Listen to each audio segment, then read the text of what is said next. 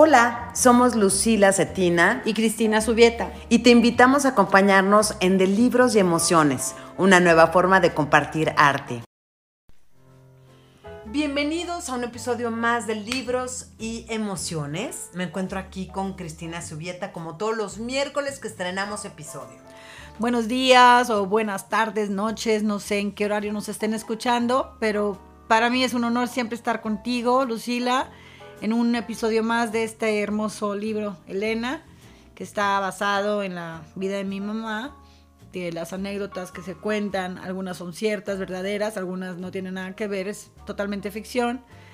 Y lo repito mucho porque me dicen, oye, es verdad lo que me estás contando y parece que, eh, de verdad parece que fuera totalmente real, porque así lo escribí, como si fuera real, es sobre el tema. Pero afortunadamente o desafortunadamente no, no, no fue real, no todo es real porque pues, hay cosas que no viví yo ahí. Pero lo que sí fue real es que eh, esta mujer fue una mujer que luchó hasta el último día de su vida y que nos demostró a sus hijos que el gran valor del amor y de la fortaleza, ¿no? De la resiliencia y de, de siempre estar ahí dándole, estar tomando la mano al, al que lo necesite y aprendí yo mucho eso gracias a ella y creo que nuestros hermanos, todos nosotros nos queremos mucho como familia. Eh, vivos, pues somos ahorita, somos 11, ¿no? No, ¿cuántos somos? ¿11? ¿Sí? No, cu- cuéntalos, no se nos vaya a sentir alguien. no, y no quieres. Perdón. No, bueno.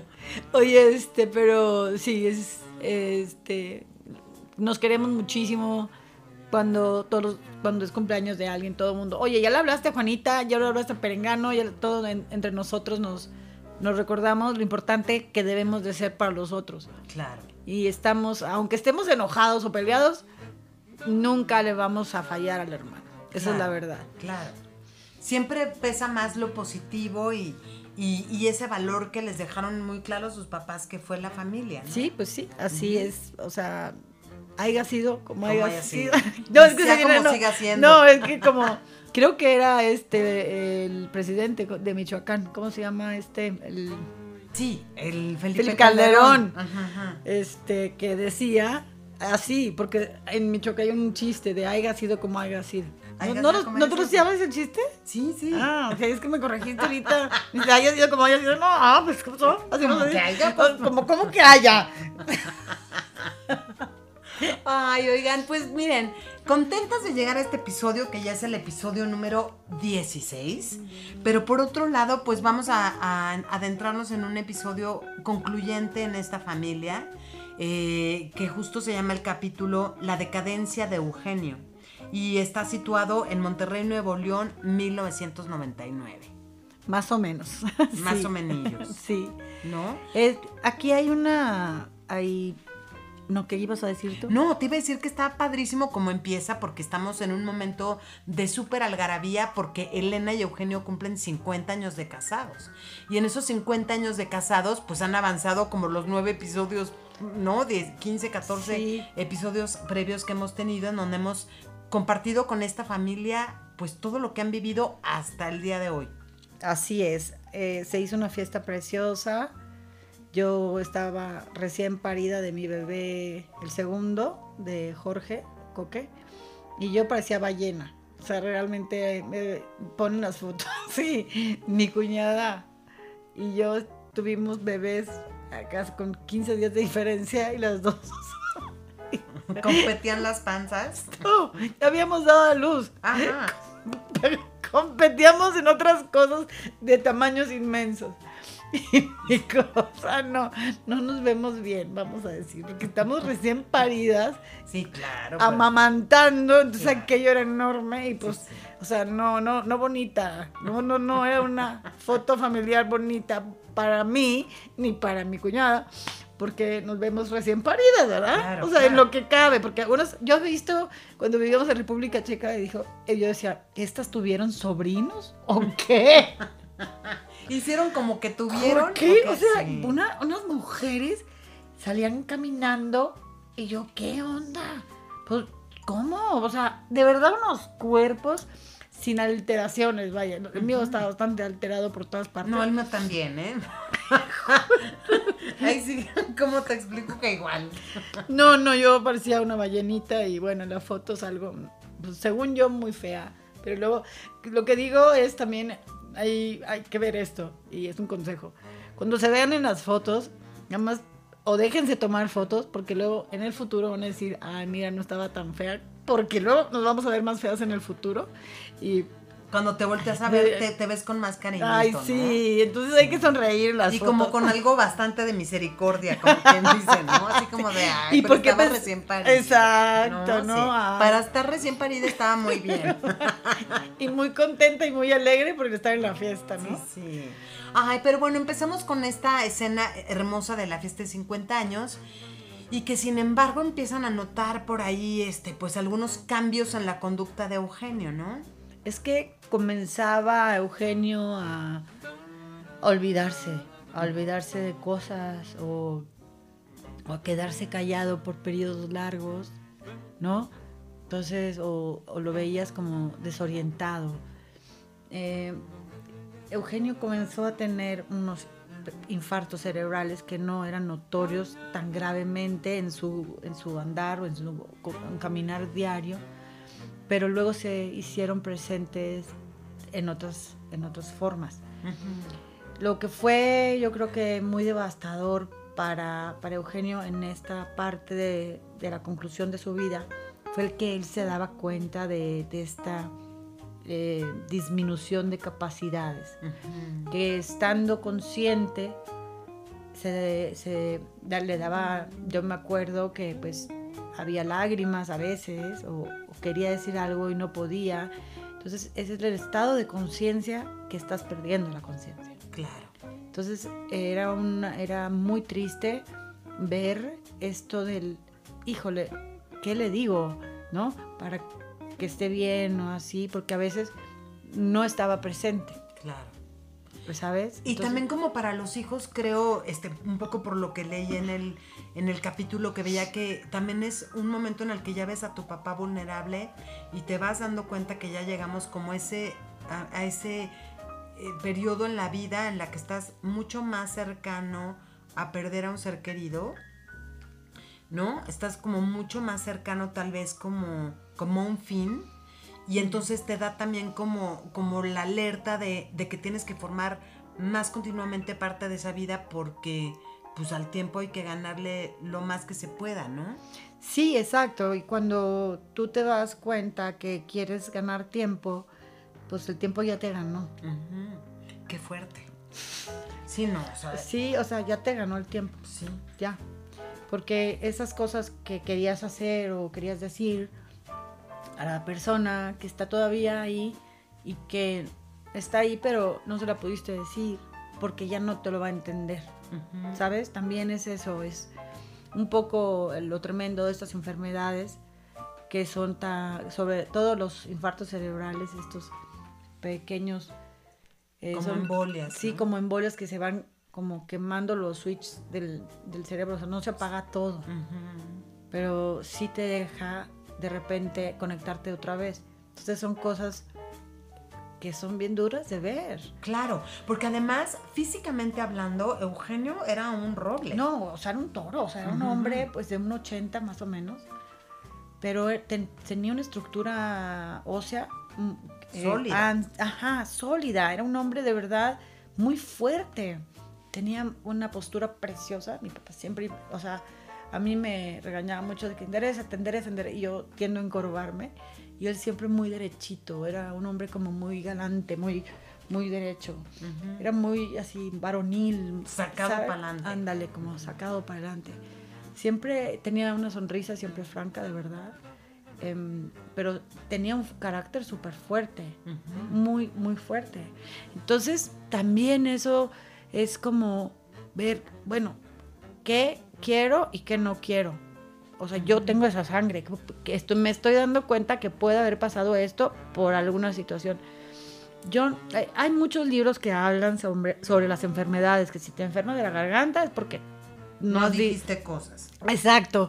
No sé si lo creas o no, Pero lo que sí te creo, yo, yo heredé la maldita alta, o sea, tengo presión, alta presión, y sí me doy cuenta que cuando no estoy bien, el, el reloj me empieza a pitar. O sea, de abusada. Ajá. Abusada O sea, zen, zen. ¿no? Zen. Sí.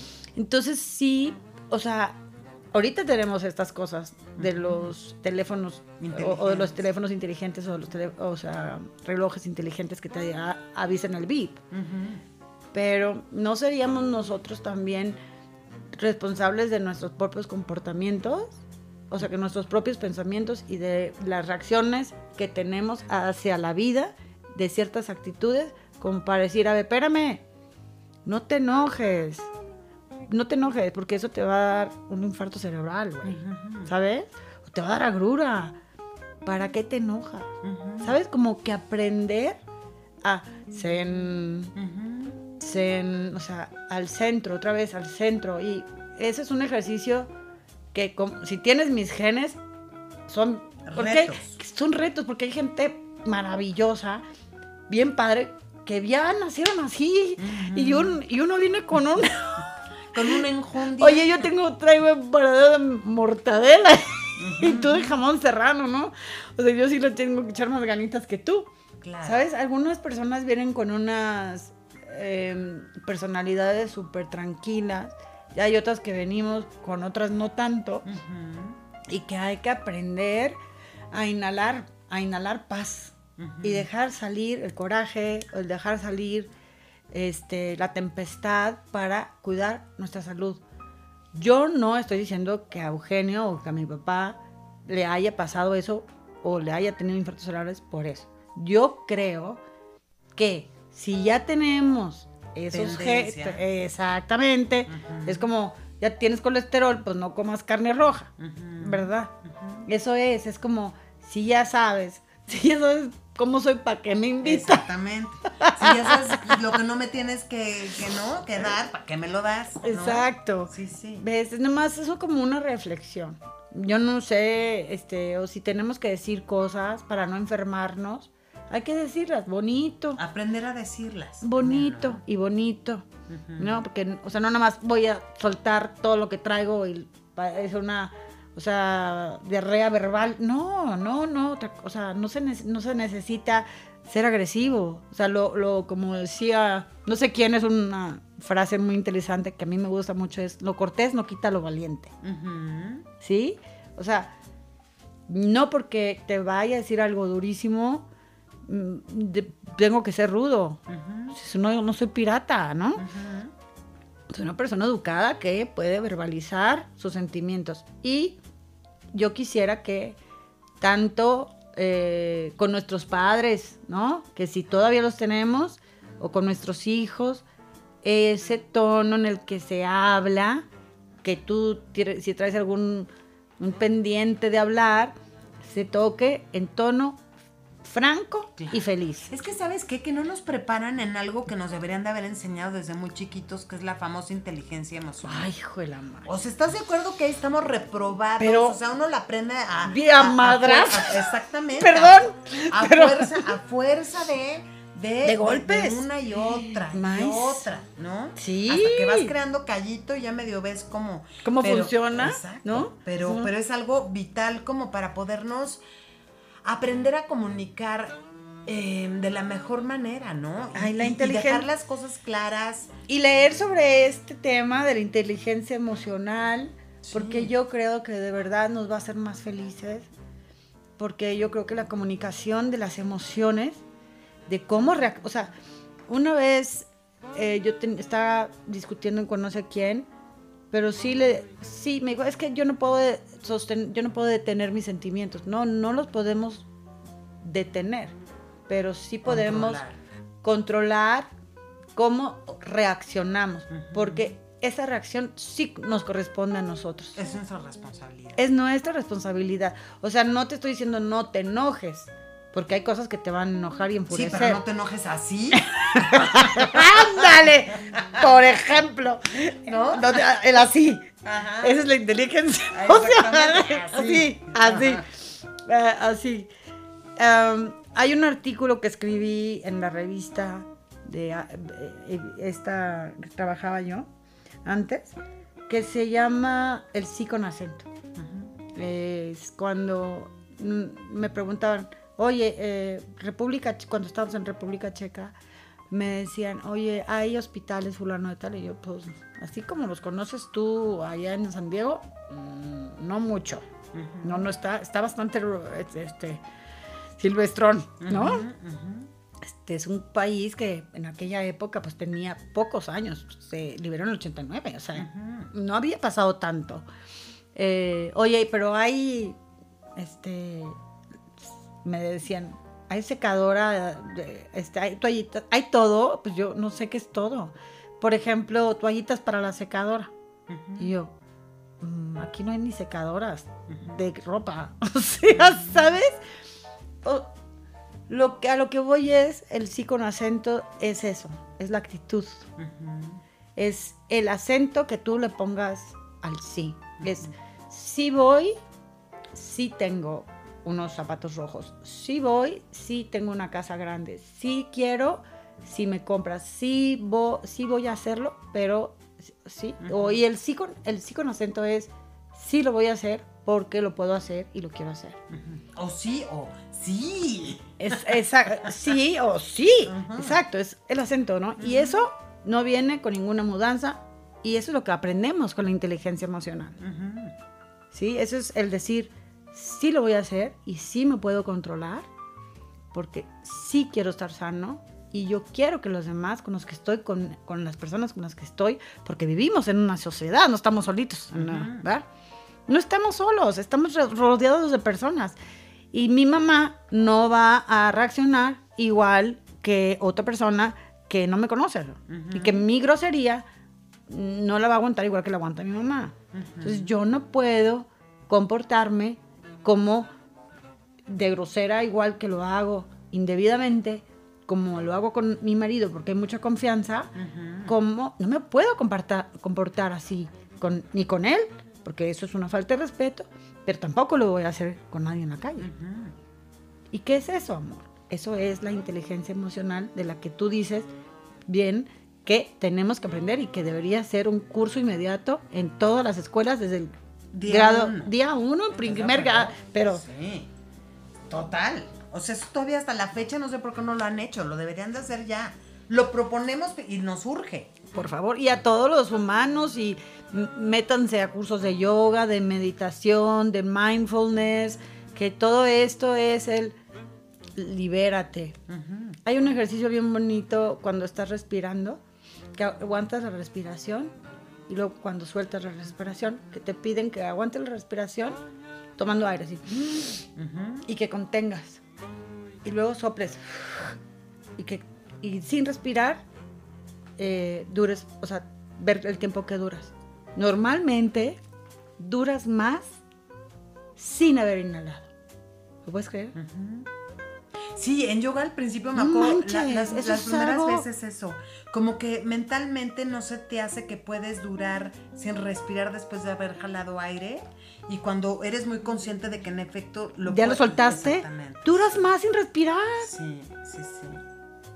Sí. Es un ejercicio maravilloso que abre los ojos de decir, let it go. O sea, sí, suéltalo, no te enojes por eso, no vale la pena, no hagas corajes, tú no le tienes que estar explicando a nadie cómo tiene que ser educado. Si no te gusta, usted párese en mi cielo y con sus dos patitas camine y váyase o, o- o a poner límites para, para esto, ¿no? Claro. Es un ejercicio de verdad, te lo recomiendo, pregúntale a su profesor de yoga, midan tiempo y háganlo, porque a mí me abrió los ojos. Claro. Ay, pues eh, disfruten por favor de este episodio, pónganse cómodos. em, tal vez si necesitan la cajita de, de Kleenex, porque obviamente pues tal vez que sí la van a necesitar, Sí. les digo de antemano. Pero Pues- ahorita venimos a platicar, ¿no? Sí, Para ahorita que- regresemos, sí, sí. regresamos con ustedes y seguimos aquí pendientes y de sus comentarios, Claro. de sus reflexiones y, y de verdad lo que nos gustaría ver es su compañerismo y esto es totalmente mexicano, si pueden a- a- a- apoyarnos en otros países de Latinoamérica, los que nos estén oyendo en, a través del mundo, con, todo, con todos los, eh, todos los países de habla hispana. Por favor, compártanlo con sus amigos, que yo creo que esto que nos pasa a nosotros habla, pasa en español, en inglés, en francés y en todos los idiomas. Exactamente. arroba de libros y emociones, arroba Cristina Subieta Concierta Escritora, arroba Lucila Locutora, las redes sociales en donde estamos, por supuesto, para servirles. Escúchenos. La decadencia de Eugenio. Monterrey, Nuevo León, 1999. Elena y Eugenio cumplieron 50 años de casados. Decidieron con el apoyo de todos sus hijos hacer una fiesta para celebrarlo. De esta manera lograron un festejo inolvidable. Hubo una misa de agradecimiento oficiada por Alejandro que ya estaba ordenado. Al finalizar la ceremonia, cada familia se tomó una fotografía. Los miembros de la familia que ya no vivían en Monterrey viajaron hasta ahí para estar presentes. También asistieron los 27 nietos, los dos bisnietos y muchos amigos de la pareja. Esa celebración fue el resultado de 50 años de retos logrados. Una semana después de la fiesta, Elena y Eugenio fueron a comer a casa de Mariana y Jaime. Los padres de Jaime también fueron invitados. Llegaron todos al mismo tiempo. Elena, que siempre moría de hambre, entró directo a la cocina para ver qué había preparado su hija. Los suegros de Mariana, después de subir a ver a los niños, entraron directo a la cocina y se quedaron conversando. Don Gerardo, el papá de Jaime, sirvió varios caballitos de tequila que él mismo había traído. Eugenio se dirigió a la sala, se sentó en el sillón verde que estaba pegado a la pared y se quedó mirando la luz que pasaba a través de las persianas. Hacía un calor de 35 grados centígrados. Gracias a que la casa de Mariana contaba con aire acondicionado, el ambiente era agradable. A pesar de ello, Eugenio sacó un pañuelo blanco y se secó la frente, el labio superior y el cuello. En la sala se escuchaba el ruido de la televisión que Sara, la hija mayor de Mariana, veía en el piso de arriba. El bebé dormía en su cuna. Mariana estaba preparando un queso con ostiones ahumados. Elena quiso probarlo y le metió una galleta salada. Mariana le lanzó una mirada de reproche a su madre y salió de la cocina para averiguar dónde había quedado su padre. Lo vio sentado en el sillón de la sala mirando hacia afuera. ¿Qué quieres tomar, papi? Como dices, mi cielo. Que si quieres que te dé algo de beber. Sí, amor. Dame un agua mineral. Ayer tuve problemas con el estómago y no quiero menearle mucho al asunto. Bueno, ¿la quieres con hielo? Sí, hija. Por favor.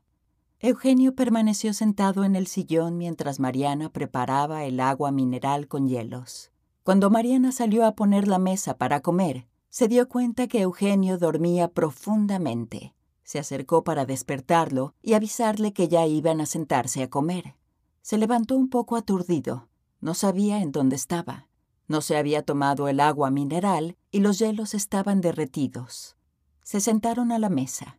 Mariana le comunicó a su familia que se irían a vivir a Polonia, pues a Jaime, su esposo, le habían ofrecido ser el responsable de la construcción de una nueva planta de piezas de auto. Nos iremos el primero de agosto, anunció Mariana entusiasmada.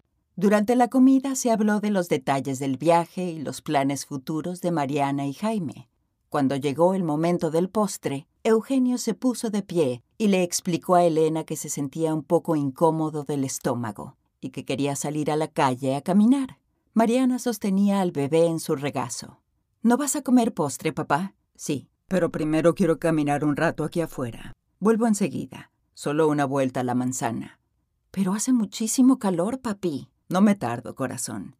A nadie se le ocurrió acompañar a Eugenio en su caminata digestiva. Pasó un rato hasta que Mariana se preocupó por la ausencia de su padre. El postre ya estaba a la mitad y ella sabía que su papá moría por el flan. Mamá, ¿papá no ha regresado? No sé, hija. Yo pensé que sería corta su caminata.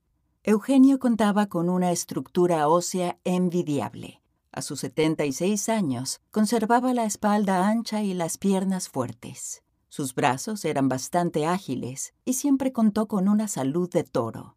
A nadie se le ocurrió que era mala idea que fuera solo a caminar. Las calles del barrio estaban arboladas y no había peligro de carros yendo rápido. Era una colonia nueva y casi todos los vecinos tenían niños pequeños. Comenzaron las bromas. Ya te dejó, mamá. Así hay muchos que dicen que van por los cigarros y nunca vuelven.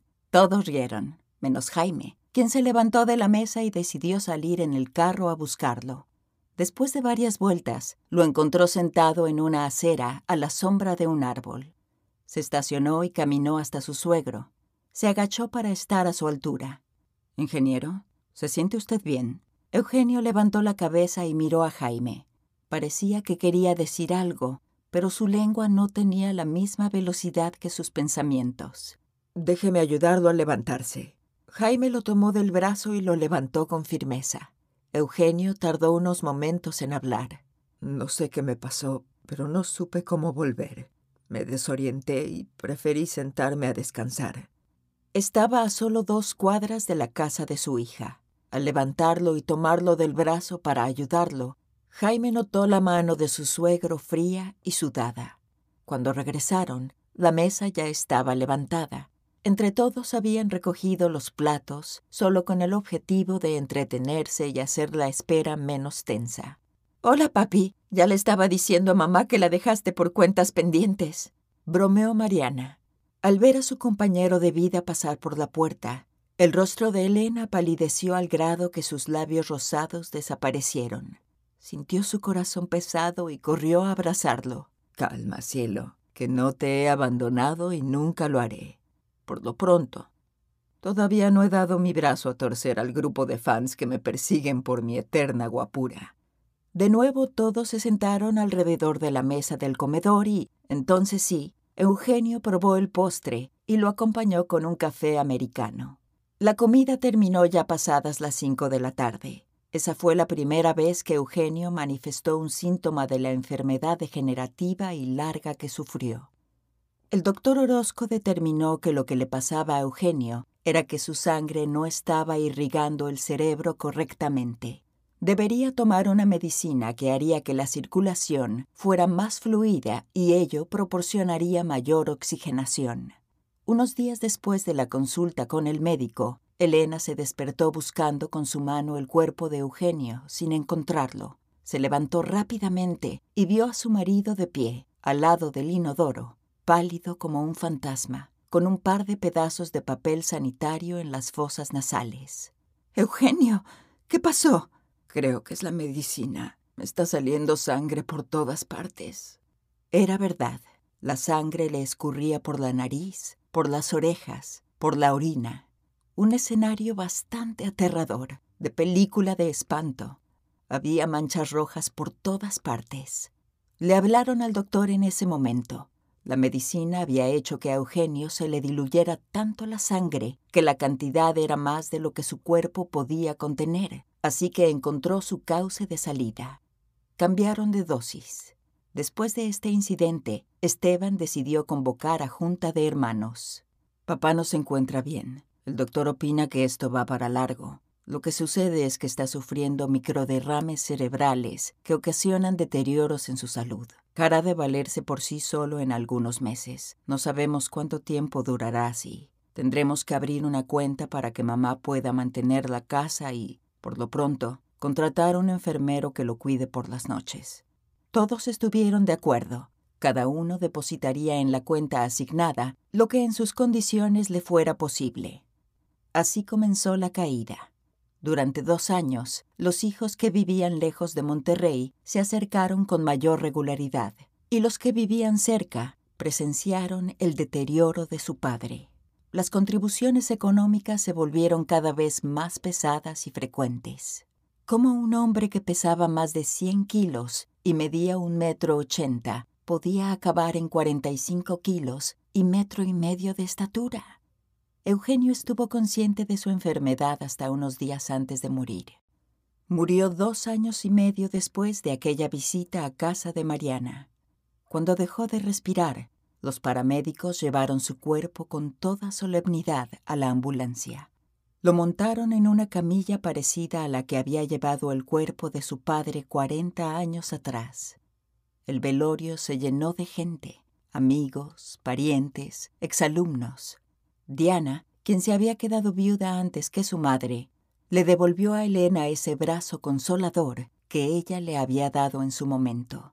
Diana se convirtió en la fuente de compasión y cuidado que su madre necesitaba. A sus 70 años, Elena gozaba de buena salud.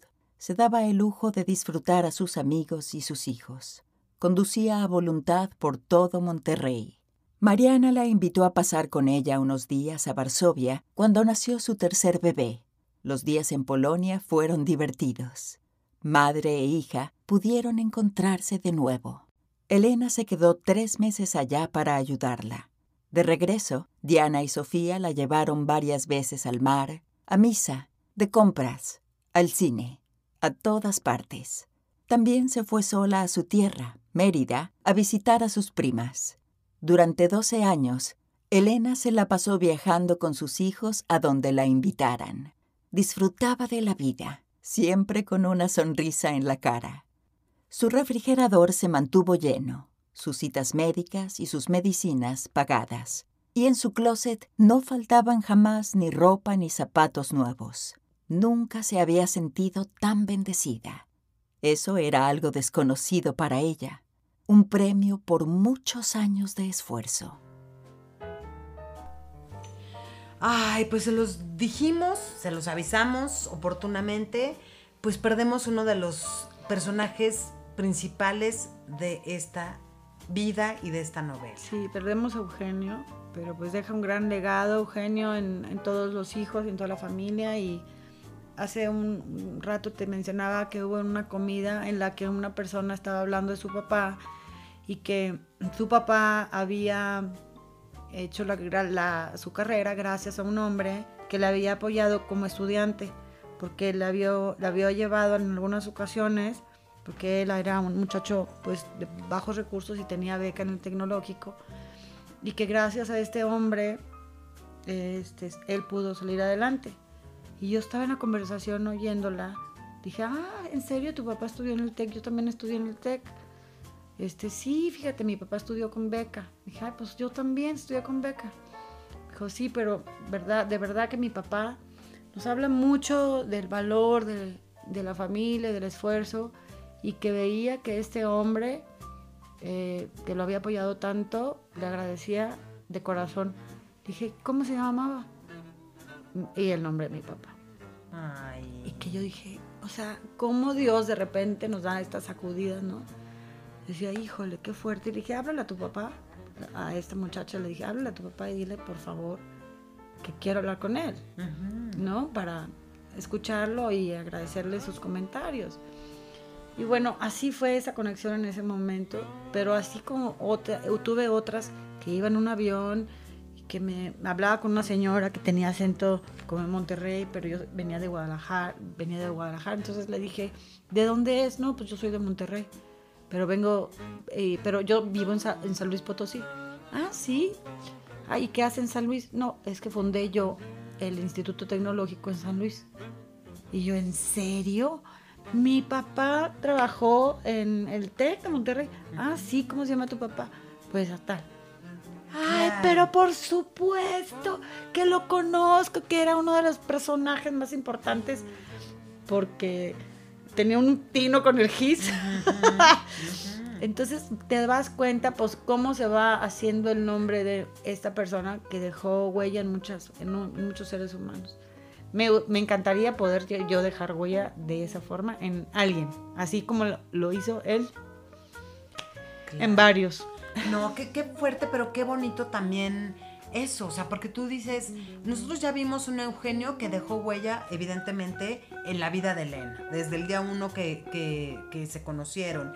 Y luego vemos cómo pues fueron formando la, familia, cómo le tocó a él eh, pues enfrentarse a retos laborales, ¿no? Empezar proyectos nuevos, innovar con algunas cosas en la escuela, la verdad, ¿no? Empezar como a dejar ya un, un muy buen nombre de su nombre, lo mismo que lo llevó a, ir escalando como en puestos y cómo, cómo de verdad pues formó también a, tantas otras personas este, que ahora lo, volvemos a comprobar con lo que tú ya comentas y luego cómo, cómo acompañó a su familia, cómo le tocó vivir también los momentos más, más duros, ¿no?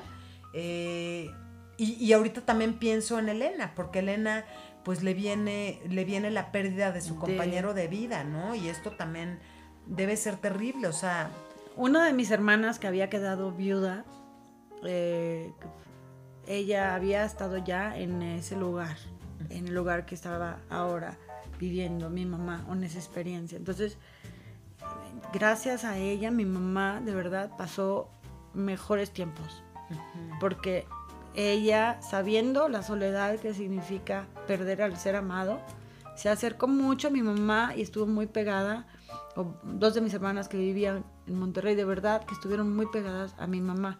Yo vivía en el extranjero y no podía yo ver este, cómo era la vida de Elena. del día a día. Ajá. Pero lo que sí yo no me daba cuenta o yo no desarrollaba la paciencia que se desarrolla cuando se vive con una persona mayor. ¿Me explico? Claro. Y no es por maldad, es porque simplemente no estás acostumbrado. Vamos a suponer, tú vives en Saltillo y, y tus papás viven en Yucatán o en Mérida, Yucatán, este, pero todos tus hermanos están cerca de, de tus papás y los están acompañando. Entonces, tú que vives acá en Saltillo no te das cuenta de la decadencia del- de los años, que en los últimos años, desafortunadamente, cualquier cosa es exponencial. O sea, cualquier caída, cualquier golpe que te das en la puerta, se hace exponencial. Nosotros los hijos a veces somos muy crueles porque no alcanzamos a tener la paciencia suficiente que se necesita con la edad que viene con una persona, con la edad y con la vida. Entonces, pues nada más yo me daba cuenta y mis hermanas me decían, ten paciencia, porque camina más lento. ¿Sí? Ten paciencia porque habla más lento. Pero yo no me daba cuenta porque, o sea, la dejé de ver seis meses y en seis meses pasaban estos cambios, ¿sabes? Pero mi mamá era tan activa que yo nunca la vi realmente que hablara más lento. Era muy divertido siempre hablar con ella, siempre eh, hablaba de muchos temas. Es, es increíble cómo eh, nosotros los hijos podemos influir a que nuestros padres sigan activos. Yo creo que el trabajo, el darles oportunidad de hacer labores como barrer la cocina, o De de que- a sus nietas. Ajá, o, o, ajá, o de estar involucrados en alguna actividad familiar, o jugar juegos de mesa, o, ¿sabes? Que los motive de que todos los miércoles que nos escuchan haya algo que escuchar, haya una razón para encontrarnos y que sigan teniendo estas ganas de vivir, de encontrarse con los nietos, de encontrarse con los hijos, de encontrarse con los amigos, porque yo creo que ya las personas de, de cierta edad tenemos que buscar gente menor que nosotros. o sea, yo tengo, yo, yo, o sea, mis 55 años, bueno, casi, ta- ya mero, todavía no. este, pero me veo de 35. Eso Ah, sí. Eso sí. Eh, Constato, constato, suscribo. este es como encontrar cosas nuevas, ¿no?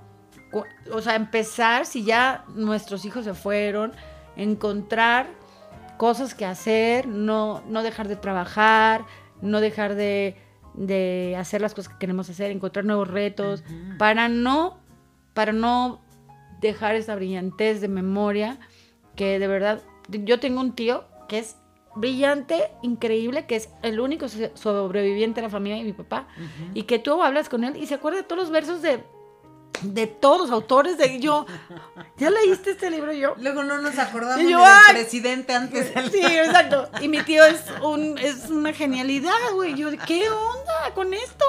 Y es porque lee, es porque lee, es porque todo el tiempo está ocupado leyendo. Yo, wow. O sea, yo de verdad quisiera llegar a esa edad y ser tan lúcido y tan inteligente y de ser una persona con la que quiero hablar. Claro. Qué Claro. padre, o sea, porque el tema es siempre los libros, bueno, conmigo siempre me pregunto cosas de los libros, me pregunta sobre libros que no he leído y que no puedo opinar y que me faltan los 30 años adelante o detrás que me lleva de experiencia leer libros, o no sé cuántos, pero pues eso yo, yo sí creo que mantenernos activos mentalmente es para, para lo que venga en el futuro. El siguiente capítulo, el siguiente episodio, que ya será el 17. ¡Uh! Ya se oye, se oye cañón. Los mismos que tengo yo. 17. O sea, el episodio que sigue, este, vamos a hablar de Ramiro. Ay, qué bonito. Bueno, para mí, esta entrada de, de Ramiro en la vida de Elena, pues fue un, un rayo de luz. Y cambió, o sea, la vida y no sé, hubo un- ahí un golpe, como dices tú, que la vida nos va enseñando y aprendemos a golpes. Este, yo dije algo más feo, pero tú eres muy responsable en, tus, en tu vocabulario. Digo yo, wow, o sea, esta, darse la oportunidad, él también, de, eh, de aventarse y decir, pues yo tendré los que tengan, los 91 años, no me importa, pues puede ser que sean los tres minutos últimos de mis días, porque pues la gente se muere a cada rato y no sabemos a qué, eh, qué, o sea, tengo una amiga que tiene una, una tía que tiene 100 años, y yo, wow. Ay, cómo quisiera yo aprender qué secretos son los que mantienen a estas personas alegres y firmes y inteligentes.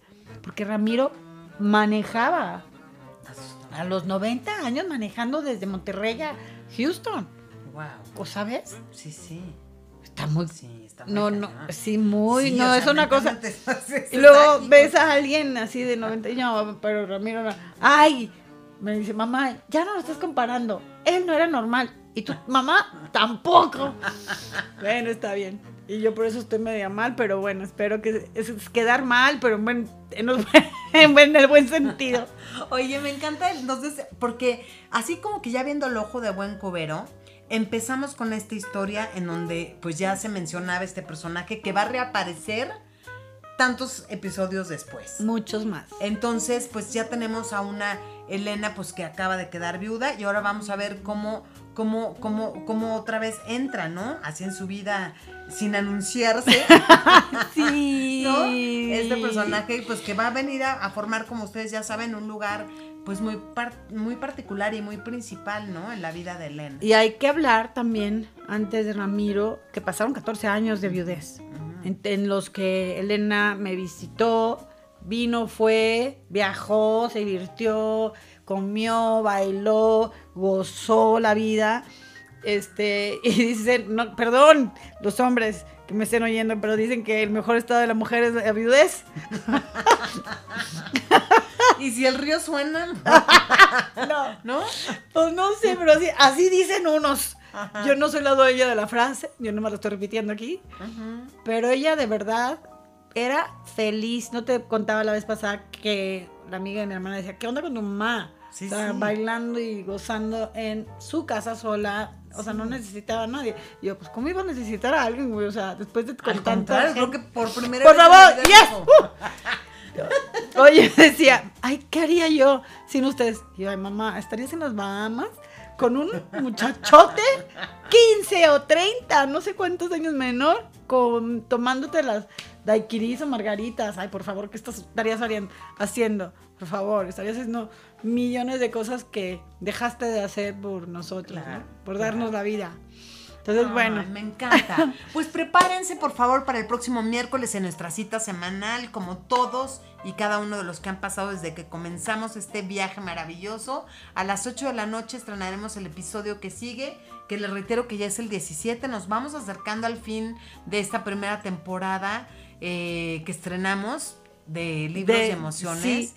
Nosotros no tenemos en puerta ningún otro libro, audiolibro que tengamos autorización de comentar, que no tenemos. Tendría que yo hablar rápidamente con nuestra autora, este, bueno, nuestra, ¿cómo se llama? Nuestra Voz art- institucional. Exacto. Pero no lo, lo- o sea, el, el- mi libro, Apariencias, es otro rollo, otro totalmente muy, muy diferente. Pero sí lo podemos comentar, igual, sin que lo oigan. O sea que oh, no, no- no tendrían que ser tan flojos de estar escuchando el, el comentario de, o escuchando el audiolibro. Porque yo no se los quisiera leer, la verdad. Claro. Sí necesita ser leído Claro, por, un- alguien mega pro. Sí. Pero bueno, ya vamos a ver qué nos va a ¿Qué deparar nos va? Porque No importa. temas para platicar, pues como vieron, nos sobran. Muchos. Entonces, pues háganos saber sus comentarios, ya saben, en arroba de libros y emociones, arroba Cristina Subieta con Z escritora, arroba Luciela Locutora, y hasta el próximo miércoles en punto de las 8. Ahí los esperamos. Esperemos también sus comentarios. Ah, manifiéstense, gente, manifiéstense. Queremos escuchar qué opinan, qué dicen, qué sienten, qué emociones han sentido, compartido, notado o qué emociones han- se han despertado para que podamos ser de ayuda también si quieren comunicarse con nosotros. Lucila acaba de mencionar nuestros, nuestras redes, que yo creo que eh, las dos tenemos experiencias diferentes, pero si somos en algún, de alguna forma eh, en ayudarles en lo que fuera, estamos a sus órdenes. No nos dejen de escuchar el próximo miércoles a las 8 en punto. Buenas noches, muchas gracias. Muchos besitos, bye.